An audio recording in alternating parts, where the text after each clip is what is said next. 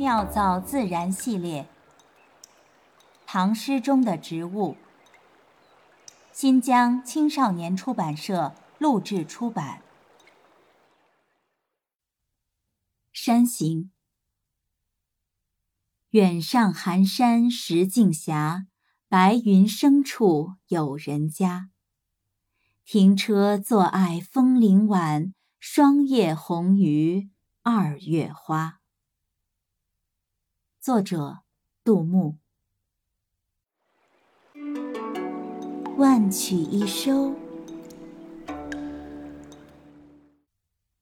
记得儿时读过一则关于红叶的故事，说的是唐宣宗时的一位宫女，在一片枫叶上题了一首诗。她将叶子放入玉沟，任水载流。多年后，被遣出宫的女孩嫁为人妇，在丈夫的书帖中找到一片褪色的红叶，上面的诗句正是自己亲手所书。夜云：流水何太急，深宫近日闲。殷勤谢红叶，好去到人间。当时少年心绪，读后颇为震撼，仿佛看到女孩玉指纤纤，将红叶倾至水面，载浮载沉的红叶好似化作了他，忐忑不安又充满希冀的流向烟火人间。捡到叶子的书生，日后竟能娶得到题诗女子，不得不为命运至为丰厚的馈赠赞叹。诚然，红叶题诗只是一个美好的传说。据《旧唐书》载，开元、天宝年间，各地行宫宫女人数已然超过四万。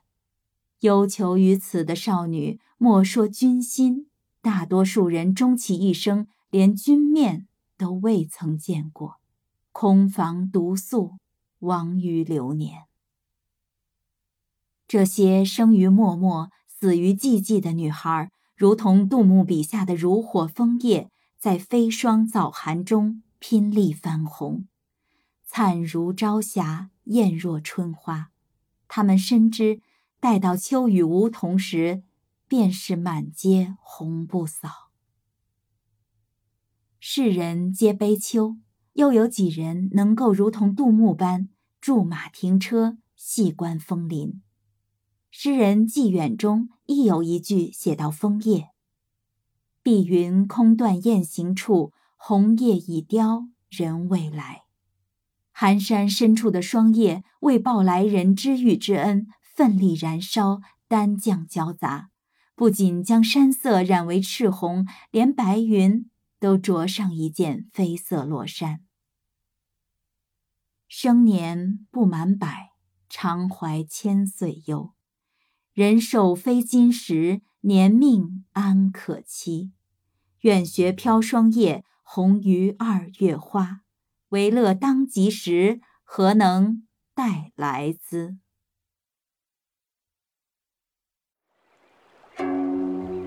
妙造自然。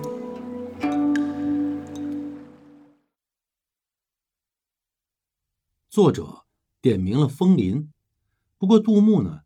是浪漫的诗人，不是严谨的植物分类学家。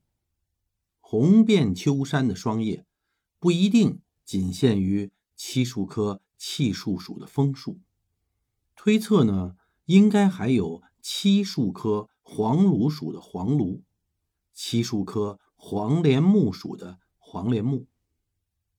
黄芦别名就是红叶，是中国重要的观赏树种。著名的北京香山红叶就是黄芦。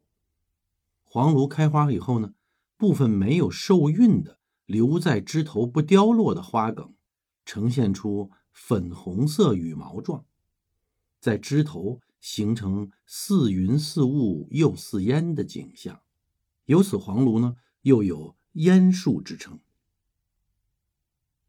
黄连木在黄河流域。到华南、西南地区都有分布，耐干旱。这种树呢，高达二十五到三十米，枝繁叶茂，秋天的树叶呢就变得橙黄或者鲜红色，红色的雌花花序呢特别漂亮。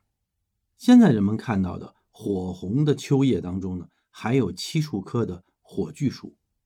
火炬树一九五九年呢由中国科学院植物研究所引种，一九七四年以后开始向全国推广。另外，咱们再介绍两种有名的双叶啊，一种叫做黄柏啊，就是上面一个开辟的辟，下面一个木字。黄柏呢，秋天落叶以前，这个叶色由绿色转成明亮的黄色，它也是双叶的一种。黄柏是第三纪古热带植物区系的结义物种，对研究古代植物区系、古地理和第四纪冰期气候。有重要的科学价值。另外，黄柏还是珍贵的药材树种，是健威种，中国的国家二级保护植物。还有一种紫叶李，别名叫红叶李，是蔷薇科李属的小乔木，叶片呢常年是紫红色的，它也是著名的观赏树种。万曲一收，妙造自然。